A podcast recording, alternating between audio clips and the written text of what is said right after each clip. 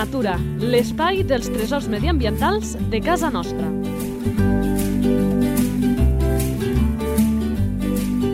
Un espai conduït per Francesc Balanyà.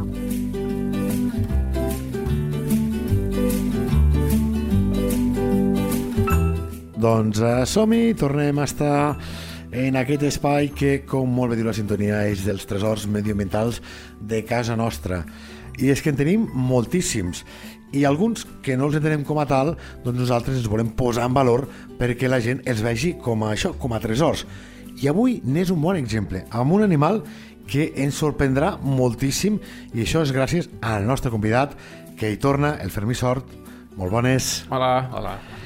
Biòleg, naturalista i un crac d'aquests petits mamífers.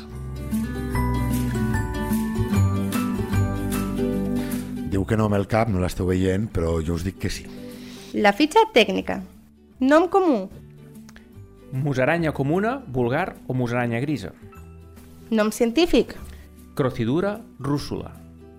Esperança de vida. Tot i que pot, pot arribar a viure, o se sap, fins a un màxim de 3 anys, la majoria no arriben a l'any de vida. Perquè se les mengen? Sí,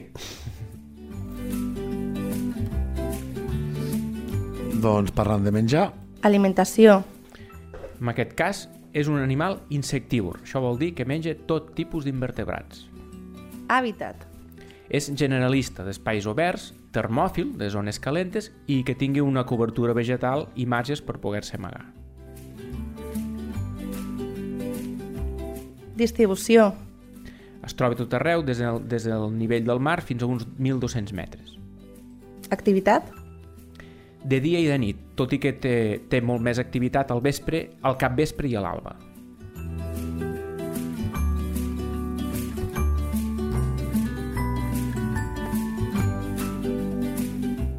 Reproducció. Es pot arri arribar a reproduir 3, 3 o 4 cops a l'any, amb una mitjana de 4 cries per cada part. Clar, si no si duren tan poquet, la perpetuació de l'espècie requereix doncs, eh, ser més àgil en aquest menester. Sí, és una estratègia que molts petits mamífers fan això, tenir moltes cries perquè moltes moren, perquè tothom se'ls menja i perquè puguin continuar existint. I això ens dona peu a preguntar-te Salut de l'espècie. És una espècie que es, es, es troba freqüent, no, no és rara, tot i que sí que pot baixar eh, pels insecticides que baixen les seves preses d'insectes, llavors n'hi pot haver menys. Curiositats. Les cries, quan neixen, van enganxades una darrere l'altra i seguint a la seva mare, és a dir, fan com una caravana.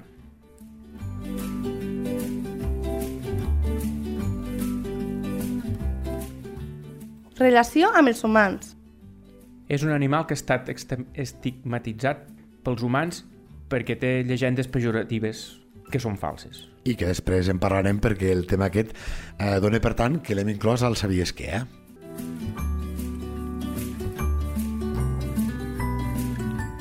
Comportament. És una espècie molt nerviosa que necessita menjar constantment i sovint ha de menjar el mateix que pesa el seu pes cada dia. Caram, Per això té el metabolisme molt alt. clar que t'ha de cremar Identificació a la natura. el nas, el nas, ja ho tenim, amb el nas ja ho fem, no? Sí, sí, sí, sí. És un animal petit, jo sempre ho explico així. Petit, amb el morro punxegut, la cua curta, el pèl molt curt, les dents blanques en aquest cas, si s'arriben a veure o si se'n troba algun exemplar mort, i els ulls molt petits, tot i que ens pensem que pugui ser sec, no és així. Ja us ho deia jo que en Fermín sabia molt. Problemàtiques. Una de les problemàtiques pot ser eh, els gats domèstics, que també com altres ratolins, però els musaranyes m'ho han explicat i ho sé, eh, es cacen i els porten com a regal al, al qui tenim gats. Que els hi deu fer una gràcia, segons aquí, eh? Perquè també el deuen ficar amb aquell paquetet de ai, una rata, aquesta... eh, Sí, sí, sí, sí, és així, sí, sí, quan expliquen, sí. Llavors, per això està molt bé saber les diferents espècies que han de petits mamífers, que no tots són rates i ratolins.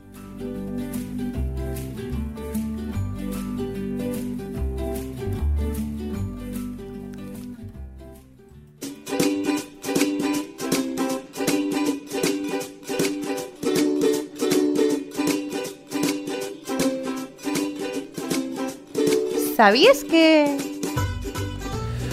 I aquí ens estarem una bona estoneta perquè aquesta musaranya arriba farcida d'informacions que sorprenen. Va, dispara, la primera.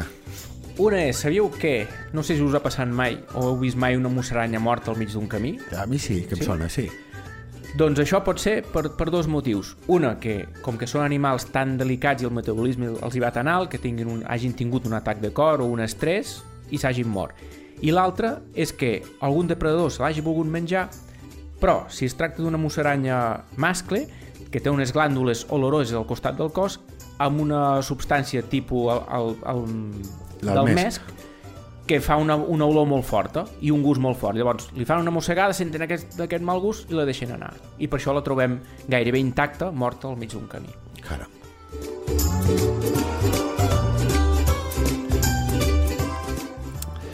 De la seva morfologia, abans parlàvem que la identificació de la natura, doncs, els que són profans en la matèria diem aquell nas llarg, no? Però sorprenen altres coses, com per exemple... que té, té molts pèls sensorials repartits per tot el cos i sobretot el, el que és el morro. Clar, necessita un, moto, un morro mm, llarg i punxegut per poder olorar les preses que ha de menjar, perquè com que és, mm, té els ulls molt petits no hi veu molt bé. I els pèls sensorials. I això és una, un altre dels trets característics. Sí, perquè normalment eh, aquests animals, doncs els bigotis són els que són, també els hi passa als peixos, els que són més sensorials, però aquest té l'ample dels, dels pèls, o sigui, mo- moltes zones, o són tots els pèls, o són els pèls que estan a la part més baixa, és tots... En té a la cua i en té al morro. Sobretot són, són els del morro, però és que en té molts, a diferència d'altres rosegadors i altres petits mamífers que no, que no ho tenen.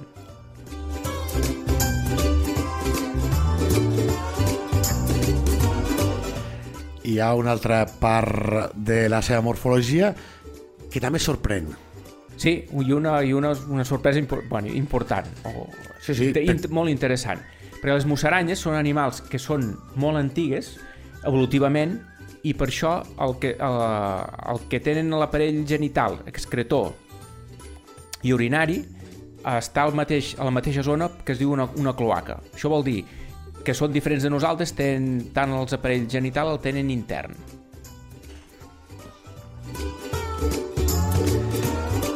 Tan antiga és la musaranya que compte amb quins familiars se topen. És que, és que, és que podeu dir-ne dir-ne tants que no els encertareu. Sí, sí, doncs uh, podem dir que les musaranyes i nosaltres compartim un ancestre comú.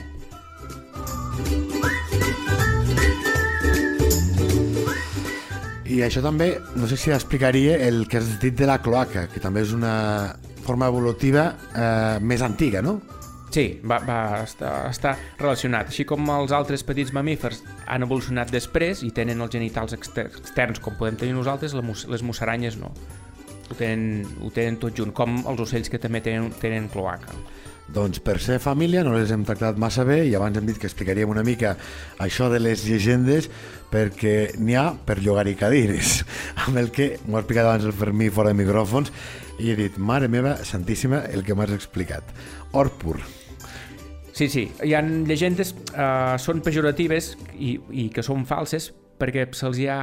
Eh, S'ha dit que les musaranyes tenen, tenen poder, tenen verins i tenen poders màgics. I llavors, eh, per, un, per exemple, eh, la gent perquè no se'ls po, diguéssim, musaranyes es poguessin mossegar, feien un cercle amb els carros dels cavalls i amb la roda de ferro dels carros Quan feien- anaven fent via, eh? quan anaven Sí, fent... quan, para, quan paraven, és a dir, quan, quan els humans volien parar en un lloc perquè les musaranyes no els mosseguessin amb el seu verí, feien una rotllant amb els carros, amb la roda del carro, i deixaven com una mica, com una, una marca, un, com un fossar. Perquè així la musaranya, que les musaranyes van, caminen, no salten, no podien travessar la, la marca que feia la roda del carro. I així es quedaven a dintre la marca de la roda del carro sense entrar on, on la gent dormia. un cercle màgic de seguretat. Sí. Podríem dir-li així. I la màgia Sí. segueix eh, sent present per explicar el que ve ara, que de veritat sorprèn i molt. En alguns llocs eh, agafaven una musaranya, la ficaven en una escorça d'un freixe, la deixaven morir, perquè després, si amb algú li havia mossegat una musaranya o li mossegués una musaranya, agafaven un tros de branca d'aquest freixe, que tot la, el poder de, de la musaranya havia passat al freixe, i amb aquest freixe sucaven o es menjaven la part del freixe les persones que havien mossegat la musaranya i així es curaven. I devia funcionar perquè la musaranya no té verí, la No, d'aquí. no, no, no, les musaranyes d'aquí no n'hi ha cap que tingui verí i, i no, no, no, no és... Clar, doncs llavors normal que ho fessin perquè si ells pensaven que això portava verí i que fent l'altre funcionava, doncs no fallava mai. És a dir, el, el metge curandero de torn sempre l'encertava. Hi ha musaranyes al, al món que tenen verí? Sí, sí. I a Catalunya? No, aquí a Catalunya no, totes no, no, no en tenen.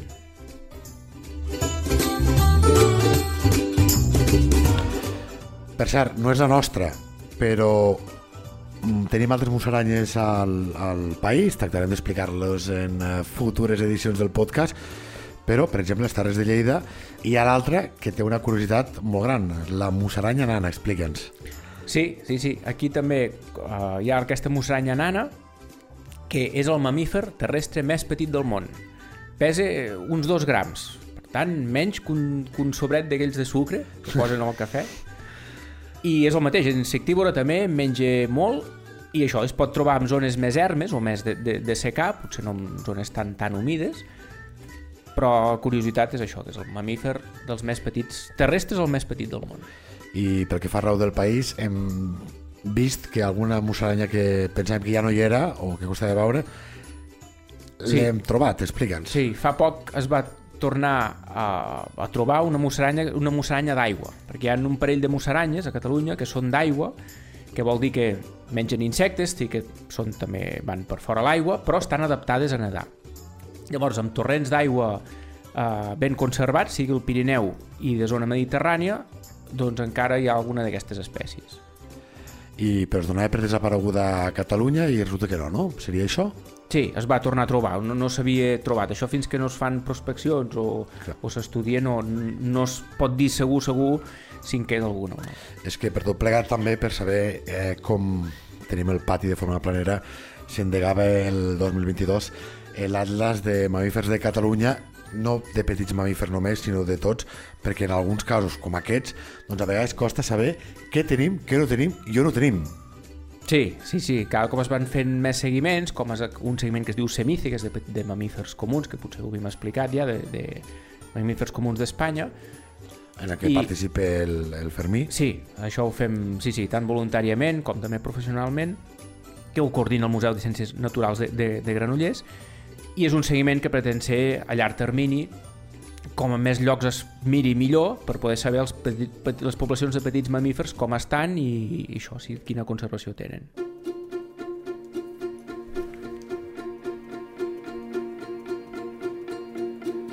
Natura a punta de llengua.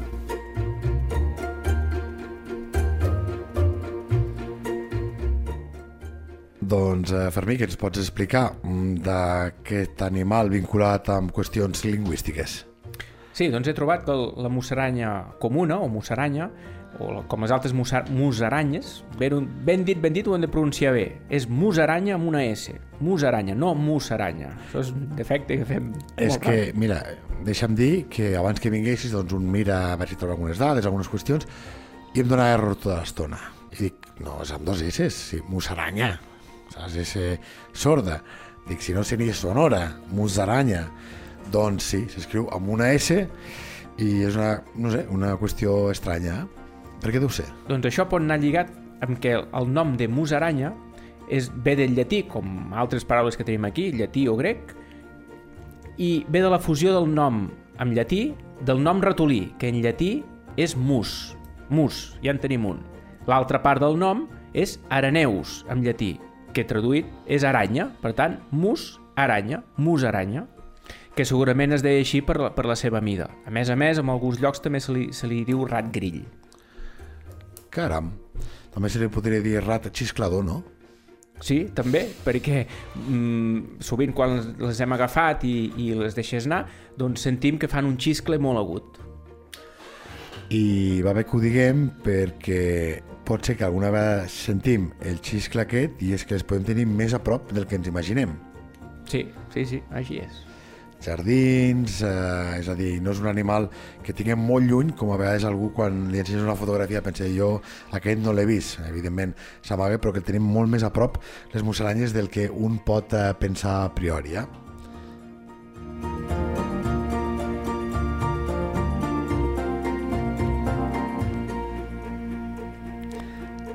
Doncs Fermí, què dir, tot un luxe de nou, per tercera vegada, explicar-nos, il·lustrant-nos, fent-nos veure aquesta fauna tan oblidada i que, com deia també en un altre programa, que quan ens en recordem és per estigmatitzar-la, doncs que li donis la volta, que expliquis la realitat, no les llegendes, i que la facis molt més atractiva com has fet avui. Moltes gràcies i fins ben aviat. Moltes gràcies a vosaltres. Fins aviat.